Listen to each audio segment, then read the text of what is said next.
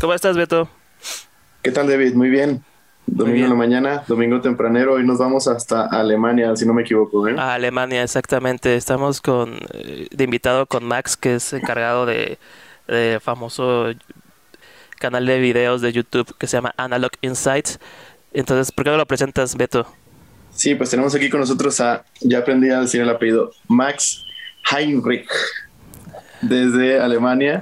Eh, Max, how are you? How are you doing? I'm good. Uh, for me, it's a Sunday evening, and I had a pretty relaxed Sunday, so I'm really good, and I'm looking forward to our conversation. Perfect. How are you guys? Perfect. We're fine. We're fine. Right now it's like uh, close to noon right here in Mexico City, so that's why the sun and all the all that kind of stuff. Like very sunny day. yeah, we hope we hope we we we will have a relaxed Sunday like you after this this little chat. yeah. so Max, let's start with the interview. The, it's uh,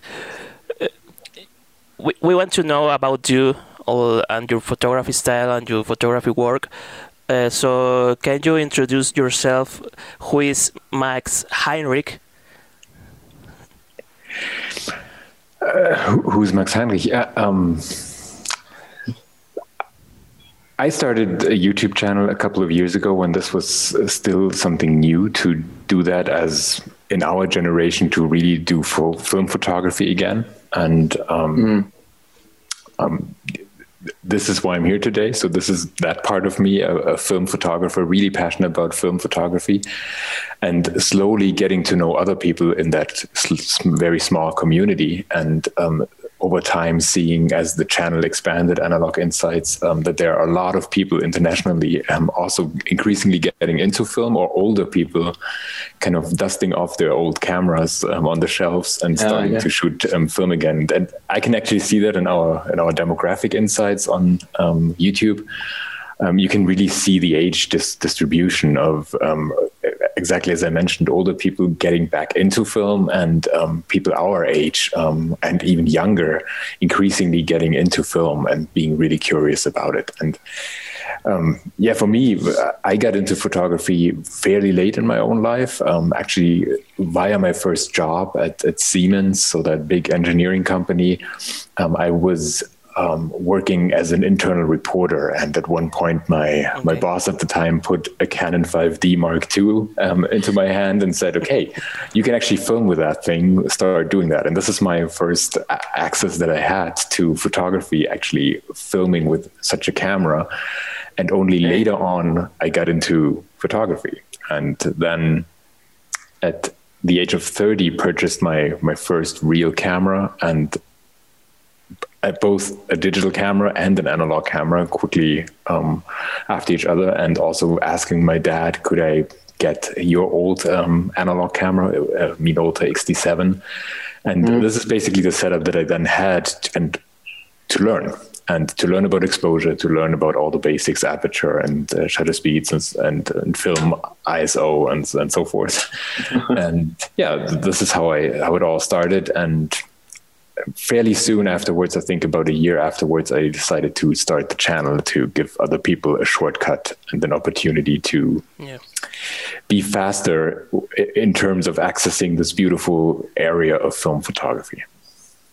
Yeah, that is great, and we're thankful thankful for that because uh, every channel that gives you insights, um, even if it is a film, a camera, a lens, anything, any shortcut, it's it's so great because it it, it takes you that load of, of, of, okay, I need to buy this, I need to try this, and, and if I don't like it, I may, maybe I need to sell it, I need to return it. So, so these channels are very very useful. Very we are very very grateful as as as viewers because they really are a shortcut and they really save money for for other people Yeah, Or- and that's also how it's meant, right? As a service um, to to the analog community. Because personally, I benefited a lot in the beginning from especially blogs, and there were only very few YouTube channels at the time. Um, Matt Day's channel was um, already around, and that was uh, still fairly small. Um, Nick Carver was already around, but not as professional as he is by now. And and these were my primary sources, um, just uh, uh, just as you described, and and seeing how that benefited my own learning curve, especially reading, but also then watching some videos. I thought, okay, it might be a good idea to to do that. And Yeah. one more remark: I I have a journalistic background originally, so I'm doing communication, mm-hmm. and I was at the time I was looking for an additional outlet to do what I did at Siemens again, to really create small videos, tell stories using video, and also get back to my editing skills, which was which were really bad already at the time. So it was time to to improve them again. And and these reasons combined kind of led to to the creation of the channel. Yeah, and actually, your YouTube channel, I saw two videos. The one is from how do you uh, review the Minolta XD7, and you told that story about that your father gave this camera to you, and also I saw a video about uh, Contax RTS that you your grandmother or your yeah right something like that right Um, my aunt, in this case, um, aunt. she yeah she she she passed it on um, to me. She used to work at Carl Zeiss, and um, as part of that, also got a couple of great Carl Zeiss lenses and also a Contax RTS. And when I stumbled upon that camera, that was of course a really exciting um, experience to to have that, um, and and for her as well to see it passed on in the family and have somebody who's really excited about it. And the same with my with my father because at the time the camera was already at my sister's place. She lives in Denmark, in southern Denmark, and um, was basically in a box. And she um, said, "Oh, of course, I still have these cameras," and just sent me an entire box of great Minolta gear that my dad Wow. basically used to take my chil- child children uh, photographs all of them. And that of course was important. And i really had uh, i mentioned that in one of the videos i really had a very strange first phone call with my dad asking him about really basic questions like what kind of film do i buy? And he was like yeah you know when i was still doing this there was this um this British company called Ilford. Maybe they're still around. They should still be around.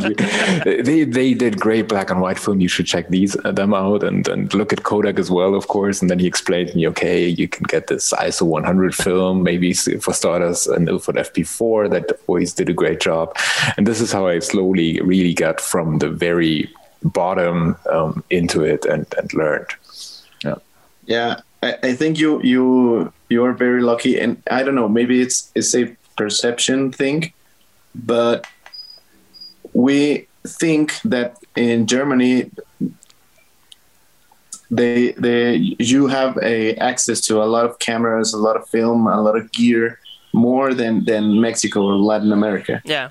Yeah, that, that might be might be true, um, and and of course there's a lot of he- heritage and connection to these kinds of, of cameras and also brands to Leica in particular, but also Carl Zeiss, and and even in um, Eastern Germany, so the um, former German Democratic Republic, um, the, like you do have a lot of companies that were focused on creating lenses and and things like that and even that small family connection here shows that and i have another family connection where just recently um, basically my cousin's father passed on his um, his father's Leica 3A to me, Wow. and that's uh, to to realize okay, there are Leicas in my family, or just this one um, was also one of this, these experiences, and this I think happens only in a few places, and maybe Germany is one of them where you when you can yeah, Yeah. actually that that bond that you have with those those cameras that's very very interesting because uh, you have I don't know how how do you um, take that that you realize that all that kind of brands and cameras are in your homeland and you can you can access very very quick and very easy uh, that's amazing for for a German guy who wants to start uh, in film photography, it's like paradise over there. Yeah, that's true. Um, I, I, think Japan is kind of similar. Also, if you're yeah. interested in brand new or almost brand new mint condition um, film cameras, and uh, I keep admiring Bellamy Hunt as the Japan camera hunter and yeah. what he's doing over there oh, and wow, going yeah. through these stores in his vlogs. And I'm like, okay, wow, this is amazing. This is not something that you see a lot here in Germany. Here it's more like really um, older people, um, yeah, really dusting off their shelves and then uh, opening them up and selling old cameras where they feel like they're not worth anymore anything anymore and then slowly realizing okay they are. And, and so you have a lot of stock material basically um, um, still around and as you notice, the prices go up uh, yeah. to an incredible degree. When I when I got into film photography, when I when I was thirty, I purchased my Leica M6 for around um, nine hundred sixty euros, I think, from um, somebody in in Berlin, and by now the price is almost like thousand five hundred or thousand six hundred on average. I think even more, and, and this is incredible how the prices have changed and how this also affects, of course, the community and what is easily yeah, accessible, especially internationally. Um, yeah. Yeah, and and it it also increased the uh, how can I say it like the frauds because mm-hmm. people is selling like uh, badly repaired cameras or in, in in with the bad condition inside. They only make up the outside and sell it. Uh, super expensive and then you, you get you, you get surprises like very bad surprises. And it, it could be a very bad experience for someone that is getting into film photography and gets this kind of uh, experience and it is like uh, back drawing i think. Yeah. Yeah, that is true. Um, especially if you're new to film, um, where you're already busy understanding all of it and maybe getting your first rolls back, and they are badly exposed. And if you then have it, in addition to yeah. that, effects that are related to the camera, like a light meter not working properly or a shutter not working properly, and you have elements of the shutter in the frame, and all that can happen. And yeah, exactly as you as you said. Um, and for me personally, I'm I'm lucky here because um, Jules, who's also contributing to the channel and one of the three who are run running the channel, he's great with cameras and repairing them and understanding them. And I learned a lot from just looking at what he's doing and how he's thinking of cameras and sometimes just handing yeah. him over um, one of my um, cameras, or sometimes he just takes them and says, "Oh, this one needs a cleaning," and then he, he cleans them, and, and, I get it back, and I completely understand immediately what he did and how it affects the camera. And of course, this also changed how I look at used cameras on the market. But especially if you look at eBay and other platforms where you just go online shopping, I completely agree. It's incredibly hard to make a fair assessment of whether something is a genuine article or might, as you said, just be fraud or um, yeah, right. yeah, not and, a, and a scam and a scammer or something like that. Uh, if you're new in film photography, maybe you you will see or you will get in some scam with uh, I don't know if you are looking from uh, Leica camera, you you can find on, on eBay a lot of Leica cameras, but uh, they are uh, FED uh, FED cameras painted and mm-hmm. they look very very strange very i don't know very uh, ugly i think because leica is have this uh, aesthetic and this clean aesthetic and you can you can show that that camera is not a leica but if you're a new photographer in in this new uh, wave of film photography you can get in that scam and you can yeah. buy something like that but, but here I think um, my main recommendation would be like with every new hobby, just take it slowly and read a lot. That's at least my approach because yeah. to, to have a certain sense of awe, so to speak, um, and and not just jump into the hobby. That makes sense. Maybe if you have um, something that you can really get inexpensively, where you would say, okay, for very little money, I can get a point and shoot or something. Then I, I think it's fine. But for the larger investments, I would always recommend to just read the great sources that are out there. Like for me, back at the time, it was um, 30 millimeter compact.com. Uh, so the um, yeah. yeah.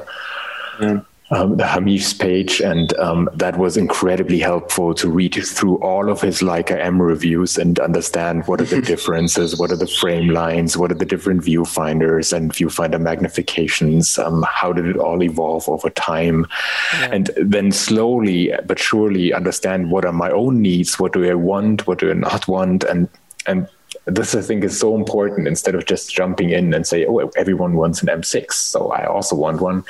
This I think is, is not the right approach, and because because you might end up just purchasing, purchasing something that is incredibly expensive and breaks down after two weeks. Um, so. Oh.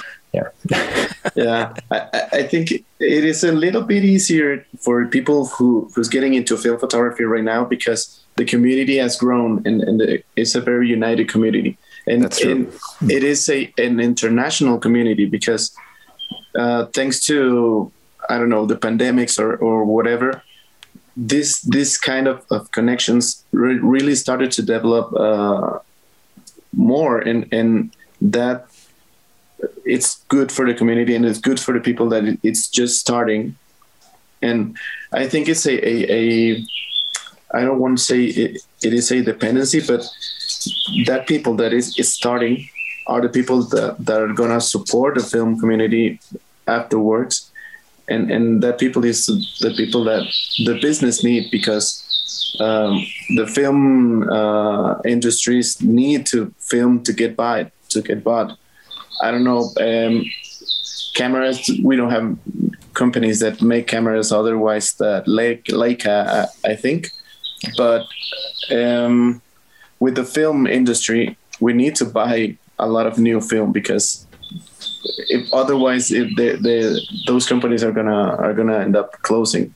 Yeah, we're actually yeah. in the process of, of creating uh, a video that at least briefly touches that topic. And we're also thinking about a new format that discusses that whole topic of camera rep- restoration and repair a bit more. And you, you might have seen that recently that um, I think it's a Swedish or Finnish, um, the Camera Rescue Project. Yeah, um, Camera Rescue. Finnish, yeah, yeah Finnish. Yeah, yeah Finnish, yeah. They, they set out originally, right, I think until the end of last year to repair 100,000 cameras. And they reached recently, with a slight delay, reached that amazing goal. And for me, that is so important to to keep mentioning that to the community to say, okay, um, it's economically much more efficient and makes more sense to have. Um, yeah, to repair these old cameras that were built often in really high quality instead of waiting for a manufacturer to create everything they need to create um, new cameras on the same level.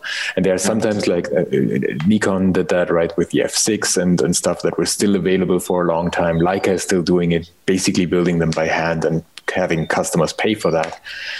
Um, but then you have uh, for a long time nothing, and then you have lomography and, and all that. And and quality wise, I think for very little money, you can get a great 1970s, 80s um, single yeah. lens reflex camera um, that will last for quite a while if you um, have it a little bit cleaned and put in some some yeah yeah um, just give it a little bit of love and then you can use it for quite a while and yeah. it will yeah. be much more efficient than uh, waiting for anybody. And so for me, that skill and and spreading the word about these skills and um, even having camera repair videos is, I think, really really important. And we just recently had a case where it was helpful to us to look at another camera repair video that was already on YouTube to see how a certain, in this case, a shutter was reassembled um, inside a, um, um, an Olympus 35 RD, and that was really interesting to to see. Yeah. Okay, you can actually benefit from from other people's knowledge even on that very um,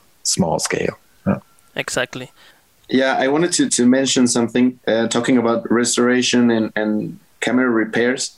And I'm going to do it the, the wrong way because I'm going to show my, myself into the camera. But this account on Instagram, it's called Adrian Prada from Colombia. It's a, a Colombian. Uh, mm. I don't. I don't know if if he's a repair camera repair guy or or just paints them, but he he transforms cameras. And, yeah. Oh, and, nice. Oh, come on. Oh shit. It's like Shueido from from Japan or Hong Kong, something like yeah. that. I, I just wanted to mention that. Yeah, I'm always really yeah, impressed yeah, yeah. what they're doing, and yeah, this looks also really nice. Um, Whoa. Yeah, he's doing whoa, whoa, whoa. a, wow. a great, great, awesome, awesome paint job and restoration. You should follow him. I, I will send you mm-hmm. his his account. It's yeah, great. So. Yeah, I don't know. I don't know how even they paint with that precise. Uh, it, it looks like like like it was just recently. yeah, was made like ten minutes ago in yeah. beautiful, beautiful craft craftsmanship. Yeah. And and this is kind of what I tried to touch on earlier when I when I mentioned looking at how Jules repairs cameras with the watchmaker tools and all the little uh, yeah. screws and being yeah. very orderly about it. It's so exciting and so interesting, and suddenly it also makes much more sense, right? How a compact camera works and what kind of engineering feat it is, and also how you can potentially repaint it and it would still um, look as as new, right? It's just yeah. a lot of work and taking really that part out, and yeah, getting a paint job on it. so. Yeah, actually, yeah. it looks a lot like Shoeido um, painted cameras, but uh, mm. it's like it's like uh, I don't know. It's for me, it's a magnificent work. It looks amazing. It's it have this uh, crazy colors combination. It's very that it's very appeal from some photographers and some not, but it's it's amazing. It's an, an amazing work actually. No. So uh, Max, um, talking about your videos, I saw a video also in your in your channel that it's um, uh, you're bueno, well, it's repairing a Leica you are repairing mm-hmm. a Leica, and you are talking about that right now. H- how do you uh, approach approach to these topics? How do you do these videos? How do you do uh, a script? Um, mm-hmm. sudden, suddenly you say, um, okay, I will do a review from this camera because I have it. So, how how, how is your process? The original process was very straightforward. It was basically um, two formats in the beginning. Um, either I have a piece of gear that could be a lens or a camera, and then reviewing it. And here I tried, as briefly touched on, to work more like a journalist and aggregate as much information as possible, share my personal impression at a certain point in the video, but really disconnect it from the factual part that was one format and then there was a story behind the shoot format that is more like a behind the scenes of, of um, yeah film um, portrait sessions and over time i started to create additional formats together with greg and jules um, one was um, related to the photo books in greg's library um, yeah. that, that is something and now we will um, probably soon have a new format around camera restoration and so forth. And so what is happening is that I constantly look for potential topics. Um, and, and have a fairly long list of, and backlog of, of, of cameras and potential topics. And then when I say, okay, we really focus now on creating one of these videos, um, it is a lot of work. And there's always a Google Doc for each of the videos. Um, I collect first all the research. Um, I sometimes have Greg sends me um, old brochures, um, original brochures from the 70s, 80s, or whenever he bought a camera, and um, I look through them, often in German, by the way, um, especially for the for the um, yeah most of his gear, and um, that is a fairly large research part. And then there's this one moment where I uh, print it all out, um, uh, basically a, final written text um, that would work as a voiceover. And then I sit down here in the corner of my living room and record that um, section by section. It's already well prepared. It's um, not, I don't know it by heart basically, but it's close to that. So I don't improvise when talking, but it's more like well structured and uh, yeah this is the that research part. And in addition to that for gear we always try to um, go out on photo walks um, at least one that is interesting maybe even if it makes sense for the gear do a studio session or something like that or go for landscape photography or a portrait session if I do lens reviews, I typically try to do a bit more, so to to test them over a longer period of time, so that I have a lot of different material, black and white and color and all that. And that, of course, formed over time through community feedback when people said, "Oh, nice! Now you reviewed this lens, but you didn't show me a single color shot." and just because I like black and white, it doesn't mean that uh, this is a good idea to review a lens like that. And uh, these kinds of learnings so so this is typically the process. Um, a, a, lot of research, um, a lot of structured work on the on the um, main text, and then um, yeah, the final editing um, where I always start with these building blocks and then try to select fitting music and build the rest around it. So this would be the, the typical structure. In the case of that Leica video, it was different. Um, it was um, just experiencing that of having it passed on to me um, and having that experience with Jules and only when it became clear that the reparation works, I decided, okay, let's do that. Let's turn it into a story. And here it was largely driven by storytelling. So, how, what would make it most interesting for the viewer? And the main point was, of course, not showing the finished, repaired product in the beginning or the camera, but really show how it came originally and then slowly, slowly building that story so that people would be curious to see it and then only show, oh, now we're out on a photo walk with the over 80 year 80 years old camera and it's actually creating great images yeah with this with this uh, format which do you enjoy the most uh, that's difficult. Um, people uh-huh. ask a lot about the um, story behind the shoot, and that I really enjoyed in the past, but it is uh, so much work. It is an incredible amount of work to organize it because you typically need somebody who's doing hair and makeup. You need a model. You need Jules and myself to be available on the same day, the same slot. Yeah. You need the weather to play along. You need a location. You need a concept. Um, what do I want to shoot? Um, and you need moods. What inspires me? You need um, to align sometimes with the agency of the model. If it's a test shooting, can I use that person in a video? and all mm-hmm. that. And because of all that, um, by the time we get busier, Jules and I, um, for various reasons, um, we kind of uh, yeah discontinued that or only very rarely okay. do that anymore. or sometimes what we do now, and we'll also have in upcoming videos to rather include sections of of a studio shoot, for instance, into a camera review if it makes sense for a Hasselblad or something like that um, instead of uh, making all the effort just for a story behind the shoot. Because what is really interesting is that these videos are, of course, viewed the least, but appreciated quite a lot by the community. Because you you learn by watching and by observing how is somebody else doing that. How am i metering the light uh, on site um, what light meter am I using? How am I positioning the model uh, with respect to the light and the, the, natural light and all that? You can learn a lot, and that's what makes it popular. And it also has a voyeuristic um, appeal. Um, yeah. But but you end up having two thousand views or five thousand views, and of course, reviewing some Leica gear um, that significantly contributes to the channel's success and visibility and uh, increase in viewership, subscribership, and so forth. So you need to have that balance of things that we really do for us. Um, sometimes also more philosophical formats where it's just me talking and reflecting on photography. I forgot to mention that earlier. Or the book reviews that also don't get a lot of uh, oh, yeah. but we do it for us because um, it's typically an opportunity for me to learn something from Greg. Exactly. Um, yeah. And, and to listen to him and to share that with, with other people. Yeah. And actually, you have uh, I, saw a lot of your videos. You're always with, well, not always, but constantly with Jules. You are getting on a, um, I don't know, walk, uh, walk, uh, photo walk. Sorry.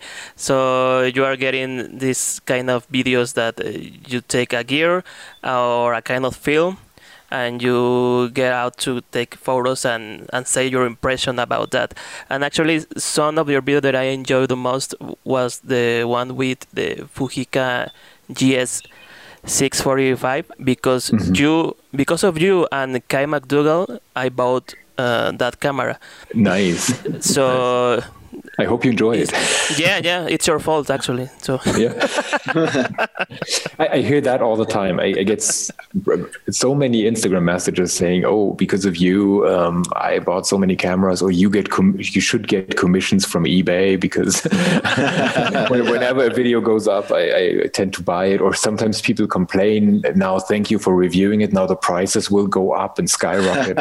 exactly uh, and yeah, this is the typical comment. And I'm I'm kind of aware of that what we're doing, but I'm also not trying to push that or do that. Um, yeah, it's and believe me, it's really tricky to enjoy a photo walk where you know you're filming it and you need to create images that kind of stand the community's judgment. And I had that in the past where people yeah. really complained about the quality of the photos, saying they are boring or oh, you just wasted a roll of film, and then comments like that. Oh, come on! yeah, exactly. So, so they really take away a lot of the the, the spirit and the joy of, of film photography, and um, to find that balance of to make sure that it is fun for yourself and for us as yeah. a as a creator group and still cater to the community with a certain quality. Um, this is also sometimes really tricky. And we did a lot of stuff already. We went into museums with large airplanes just to make it. Yeah, actually, that one that one is with the Olympus OM1.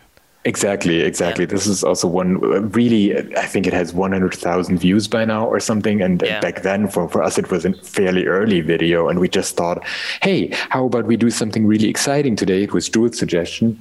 And I was like, hey, I already prepared the text. Um, how about I do it on location? And we ended up having, I think, one of the most interesting videos because of all the switches um, of location mm-hmm. and narrating our basically day that we took the camera out. And but again, repeating something like that would be tremendously um, difficult and to put so much effort into it. So it, I typically end up doing it here in my living room um, instead of on the same day. Yeah. in the same museum with the same planes, all the cameras. yeah. You heard it back then, right? And you end up having a, a turtleneck on, and, and your your microphone is scratching a little bit, and then you have done that, but and you need it for your storytelling to be there. So you end up having a little note that says, "Oh, please excuse me for the bad sound here." and, and, yeah, and this is the kind of I, I, am I tend to be more of a perfectionist and have a fairly high. Um, yeah, expectation when it comes to quality with respect to the um, our own videos, and and that always hurts me when I need to compromise somewhere. But yeah this is what yeah. you what you need to do and we had so yeah. often we had mistakes with the cameras uh, once we drove all the way out to to Wetzlar to visit the Leica area yeah. with a Minolta camera and the Leica um, R3 I think it was um, Greg and I and we ended up having shutter problems and um, light meter problems. And and we showed no. the video we showed the video the footage and the photos anyway. It's, and just said hey this is film photography. It can happen.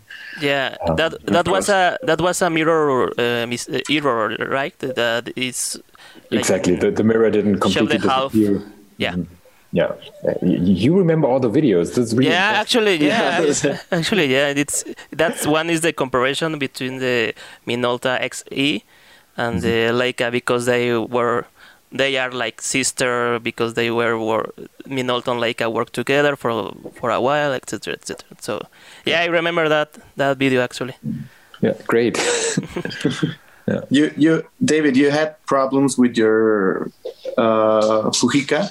Yeah. With light, light leaks, right? Light leaks ah. in the bellows yes. because. Uh, in the bellows, oh. Yeah, that's that's that sucks. But but I found. Uh, I found that the bellows in on eBay, so I can replace that. So right now it's it's cool. It's working fine, and for me it's one of the best lenses that I have because it's yeah. it's it is it is it's crazy. That's that Fujinon it's crazy. It's yeah. I don't know. And also, uh, you told me Beto that it's uh, the best uh, the best scanning for DSLR. It with uh, 645, right? Yeah, one one of the best uh, formats for for DSLR or mirrorless uh, digitizing is the 645 because it, it almost ah. fills the mm-hmm. the, the frame perfectly, so you don't have to crop a lot. So you get a lot of a lot of resolution. It is great. It's my, my favorite format. Six or five. And actually, Max, which which is your your favorite uh, camera or format for a I don't know maybe a uh, portrait session or uh, something like that?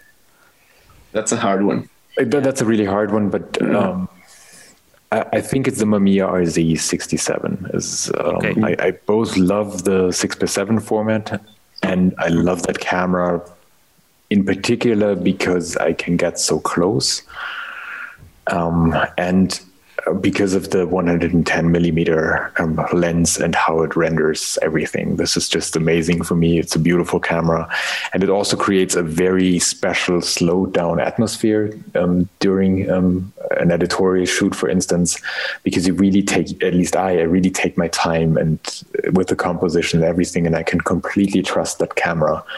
I, I, used it on so many occasions and was always really um, happy with the results. So this is one of my go-to cameras when it when it comes to to editorials and film. And um, my other favorite camera, I think, is the the Leica M6. It's it's kind of lame and it's a classic, um, but yeah, it for me using a rangefinder, especially in the streets, and uh, yeah, observing and then being very quick, focusing and and uh, just having no electronics that kind of interfere, um, no no override, no automatics, um, and all that. Just that the camera does exactly what I wanted to do. This I really really like. Um, and of course, any manual camera can do that, but um, I really learned film photography with the M6. So this was the camera that taught me everything next to the XD7. And yeah, that's why I got really used to it and still enjoy it to this day. Yeah. Now that you say that, uh, I think the rangefinder have kind of a, a romantic, romantic feeling when focusing. it, it is great. I, I, I also prefer rangefinders yeah. over SLRs. Yeah. Yeah. I wouldn't say that I prefer them in general. Um, sometimes, it, especially when I use um, wide-angle lenses, I really like to see what I'm what I'm getting, and here um, I feel it's a bit tricky to to do it sometimes on a rangefinder and switching between focusing and actually the viewfinder. Yeah. But for 50 millimeter, for instance, or 35, I really love shooting a Leica, and uh, I'm more of a 50 millimeter um, guy. Um, but wider, getting wider, then I prefer an SLR. Yeah. I recently bought a, a lens for my I don't know if it's here my Mamiya 645. It is a Oh, nice. Uh, 30, 35 millimeter lens. So on that format, it's super wide, and it, it is yeah. kind, kind kind of tricky to to focus. But I love that lens. It is beautiful. Yeah, I can and imagine. See, yeah. Let's see if I can reach. Uh, one camera that I that I saw on your YouTube channel it's the Fuji GF 670. That it's I know that it's very very expensive, but yeah. you are you are so lucky to shoot with it. it yeah, yeah. That's, that's amazing. This, oh, this, this, is amazing. This and is this thing is is heavy. It's a lot of glass, but it is yeah. awesome. Yeah, I, I can imagine. Yeah, that's crazy. Um, yeah, the, the Fujica, this was also borrowed by a viewer. He reached out to us and said, okay, you want to use it? And of course, we jumped at the opportunity yeah. to have such a modern folding camera. Um, and the image quality is amazing. The the images really stand out. Um, I think precisely because of that combination of a Fuji and that compact setup and, and all that. It's really excellent camera, but it's yeah. It, it would be prohibitive to own such a camera and, and many more, right? It's for me, it's it's a kind of camera, um, and I think the person even mentioned, yeah, I, I took part of my, uh, what was it? Um, that where he usually used to save for purchasing um, a house or something like that, and he used part of that money and, and reinvested it in that camera. And I was like, okay, interesting. Wow. so it, it, really needs some commitment to get into such a camera, and I think you need to be completely sure that this is what you want, and that you don't feel limited by the minimum focusing distance or, or things like that. And actually that uh, that camera have the format the six by six and six uh, by seven, right? So yeah. that's that's very dynamic and very very very nice. It's uh, like nice, and also it's have the version the Voigtlander version, right? Because mm-hmm. it's the Bessa Bessa three.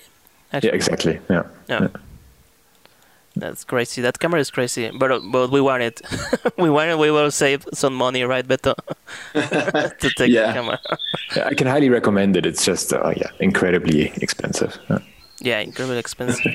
so Max, um, what can you tell us about the film uh, film scene in Germany? How is the film scene, photography film scene in, in Germany? I think my perspective is, of course, very subjective, and um, uh, my information largely derives from what I get from Jules and from from Greg. Um, I notice, at least on Instagram, that there are a lot of young people, um, also in Germany, getting into film photography, and not in that um, hipster way, in a negative way, but more really, uh-huh. um, f- really seriously, um, and in, in a similar fashion like I did um, when I initially started. So, really burning through a lot of film, having um, expensive um, lab developments and scans and, and so forth um, in order to really learn it and, and, get great results and push themselves creatively, but also push um, what you can get out of the cameras. And at yeah. least in my observation, the quality of the conversation is fairly fairly high and the nature of the conversations and nevertheless you have people um, getting freshly into the community and being embraced and welcomed and um, not spoken down to, but instead, yeah, here's a helping hand. Here, this is what you should start with. Here are a couple of videos to try. This is my observation that we have a very lively and good um, film community that is um, coming again. And nevertheless, I feel like there are a lot of older people with knowledge that is not really accessible anymore, um, and where we feel, oh, yeah, yeah and where, where can see at least um, looking at Greg and what he's doing in the dark room, or um, also looking at Jules, who kind of made that transition and who acquired a lot of um, knowledge. Um, there is, I think, in some areas, especially lab work, um, not that much yeah wide knowledge available um, okay. in the in the overall film community. Yeah, yeah. I think the tendency is more to okay, I won't go to a grocery store to have my film developed and scanned, but go to more like a local lab or even develop my film myself and kind of the um, have uh, scan setups with a, as you mentioned briefly, Beto, with a um, mirrorless camera or have really yeah. good scanners at home. This kind of is, is what I observe a lot. But then the transition to the lab work and really doing proper prints, this to me seems like um, yeah, more like a territory that still needs some more um, work and uh, exploring in, in the wider yeah. community, especially the younger ones, which of course is also the highest hurdle to really say, um, yeah, I either even have a lab in my home, or I have a possibility to darken my complete kitchen, or whatever people are doing.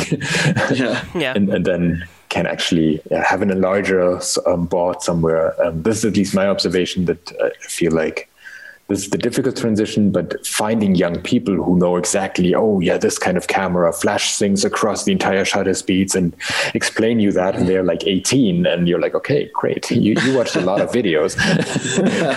yeah. um, that I see a lot, and even even communities building on Instagram where they say, okay, we're the uh, Analog collective is one that I can think of, and and similar things here in Germany. Yeah. So my very subjective assessment, and, and I'm happy yeah, to see. Yeah How's but, it in Mexico? It is. It is incredibly similar. It is uh-huh. yeah. just like that. It, it it's very interesting that you mentioned it because it is when it is a lot of knowledge in, in cameras, lenses, films, uh, film stocks, and even uh, developing film at home. Yeah. But when it gets to the the the how can I say the the the final lab work in printing, um, more specifically in color color prints mm. those are like knowledge that is it's not well spread i i think mm-hmm. but yeah. but the, there there is people that that is doing this uh, and they are are willingly to to uh, to share that that knowledge we had in the last episode we recorded um, this guy Ripsy from from Instagram and he's doing uh, color prints at home in his bedroom. Nice. And and he said it's not that difficult, but mm. it was difficult to get to that knowledge to to trial and error. It it, it, it takes a lot of work to get there, but it, it is possible. Yeah. And it's good that you mentioned that, right? It's always the same story. It's it's once you know how to do it, it's fairly simple. yeah, well, yeah. Getting there is uh, either you find that shortcut and find somebody who teaches you, or it's a lot of reading and getting to understand it. And this is what I meant. This, uh, and you you summarized it beautifully in, in a couple of words. um, this is kind of the the territory where where I feel we should exchange even more knowledge about, um, yeah, printing film or printing your your negatives and uh, creating large prints, and also then, especially in color. Yeah. yeah, because that's the the way the that process was created. That that's what it meant to be, just to taking pictures, developing and printing them, because seeing seeing your pictures in a, a screen, even though you have the best uh, scanner, even you you have a, a frontier at home and you yeah. you scan that, it's not the same to see your photo yeah. printed. It is completely. It's like uh, finally my my photo. Uh, I don't know. Comes to life. Found, yeah, comes to life. Found its yeah. way to get physically in your hands. It is amazing. Yeah, I, have done darkroom prints, but only black and white. Mm-hmm. Uh, I wish I, I, I, could maybe at the by the end of this year uh, start doing my own prints in color at home. Mm-hmm. Nice. Yeah, sounds, sounds great. Yeah. Yeah, yeah. And and that's that's something that you said, uh, Max. I, I I was wondering, but in Germany you have uh, like uh, companies like Adox and like uh, I don't know uh, you have this lab uh, Mind Lab Mein Film Lab that mm-hmm. also did do this uh, professional work for printing on developed film and that's I, I thought that maybe you will have in in Germany you will have more open or, or a wide uh, knowledge about it, and I, I thought it. it. Might be, but at least in my circles, it's basically Jules and Greg because they've acquired that knowledge, or especially Jules, who just uh, is very uh, curious and uh, just purchases also machines to do that then yeah. um, it's constantly looking for old labs that are being disassembled and where people are just oh, making oh, yeah. a, a, sale and you get um, for very little money, uh, complete machines and setups, and he acquires that and has also room for that. And but but for the general community, my feeling is just as you said, Beto, that uh, many people have a fairly good understanding of gear development, film stock, and all that, but it ends typically in that black and white development at home. Some even manage to do C41 or yeah. E6 with a couple of uh, yeah kitchen utensils or whatever people use to to keep the temperature right. Um, yeah. And, and, then it ends, um, or they do, um, yeah, black and white darkroom work and have their own prints. Yeah, at least my observation. I, I, don't feel like a lot of people are doing that and on that level. And, and, even looking at the frontiers, what you mentioned, it's always like, yeah, they're missing that mini lab part, which used to be yeah. next to the scanner, right? Where the yeah, whole yeah. idea was of the workflow. Okay, finally you get your prints. And yeah, yeah many people use it and only get that error message in the beginning. Oh, it's not attached.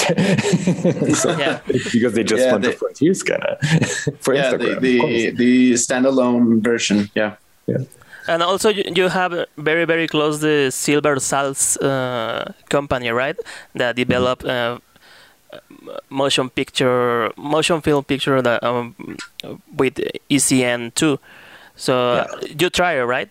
You try that? Uh, uh, yes, of course. We tried it, and it was a really exciting project. We we got a chance to visit them, and that was in their earlier mm. stages when they were still mostly hand developing everything they got okay. internationally and we're in the process of building their own machine and we also briefly show during our reportage um, that machine that they built um, completely custom made together with somebody who used to create such machines and has a very good understanding of the process wow. and that was super exciting to see how does ecn2 work and what is the, the difference to a c41 what are the additional um, things that need to be done and then seeing how they created this incredibly large machine um, and see how reliably it can work this was really impressive. So I, uh, if you're interested in that um, also to the community um, for me this was mind-blowing and the video on the Silbersalz also connects it a little bit to um, the rise and fall of kodak and the whole cinema scene oh yeah. which directors today are still shooting on film and why that is and all that. So this is an interesting piece and also for, for me it was very interesting to acquire that knowledge and to talk to a dp so real cameraman to today who is still sometimes doing commercial videos on film um, either black and white or, or Oh. with, with Arri Alexas um, on film, and even saying, hey, if that's a commercial project, the price is not that much more expensive for the client. Sometimes it's not at all. Um, we are just very limited in our production because we have, um, uh, yeah, not that much time to, to shoot. Yeah. Yeah, that's awesome. I, I, I haven't heard of, of a ADP that it shoots commercial uh, on film. Yeah. That that is impressive. Yeah, and, and Yeah. it was also impressive to me, and also to see the results. And I know it sounds, uh, yeah, stupid, but it, it actually makes a difference. Yeah, yeah, yeah. It's it's not stupid. It it it makes a difference, a huge difference. Uh, Max, I, I think we we are, are, are I think it's time to to um, ask this. How many cameras did you have? How many cameras and lenses do you have?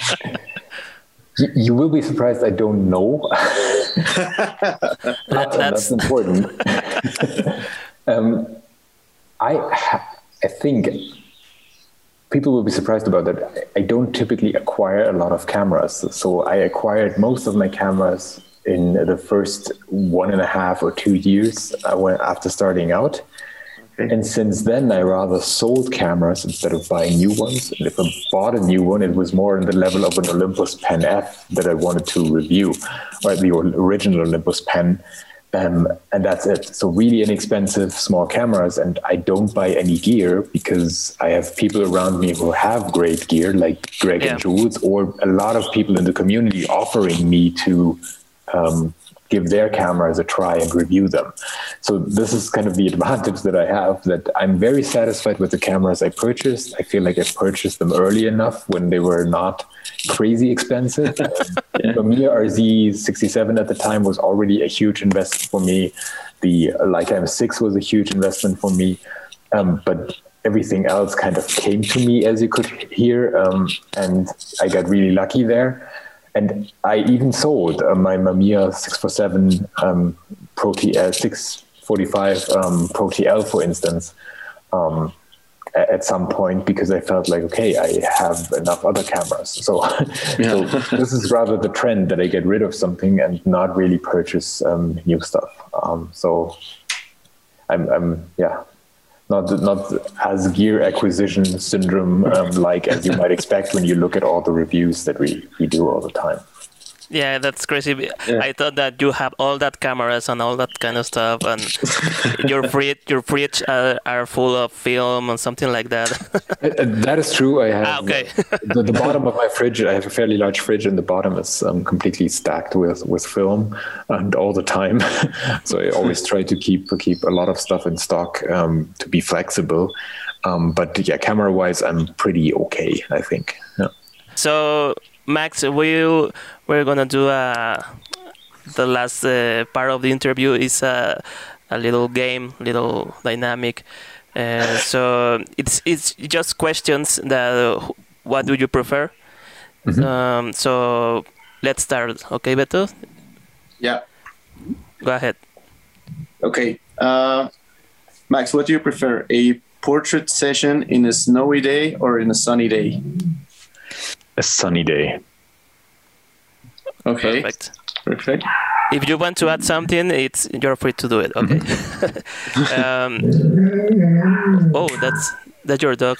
Yeah, maybe maybe, dog. maybe I, I did a sunny I I did a snowy day um, portrait session once um, and you can see that on on YouTube um, and that was incredibly cold I even did twice did it twice so um, you you might want to check that out Okay. and based on these experiences and needing to work really really fast um, I would always prefer a sunny Oh, day yeah. Of course.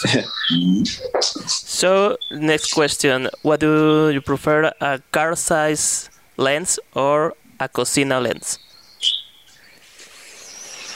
a Carl Zeiss Perfect. Yeah, I know. It's it's Carl Zeiss. Carl Zeiss just because. Just because. Yeah. uh, okay. Well, which do you prefer? The decisive moment or scent of a dream? uh, the decisive moment Perfect. Yeah. Okay. Cartier Bresson all the way. Okay, next question. Um, a Leica CL or a Minolta CLE? I mean, also CLE. Yeah, that's Okay. a better camera. Interestingly, yeah. Okay, next one, cameras also. A Minolta XD7 or a Olympus OM1. An Olympus OM1 is for me the purer camera. Um, so if you're a purist, check out our review of the Olympus OM1. It's uh, yeah, a, a fabulous camera. It's a lot of fun. And also a compact. Okay. It's one of the compact SLR ever. Yeah. Okay, next question. Uh, what do you prefer, Adox film or Rollei film? Adox. Perfect. Okay.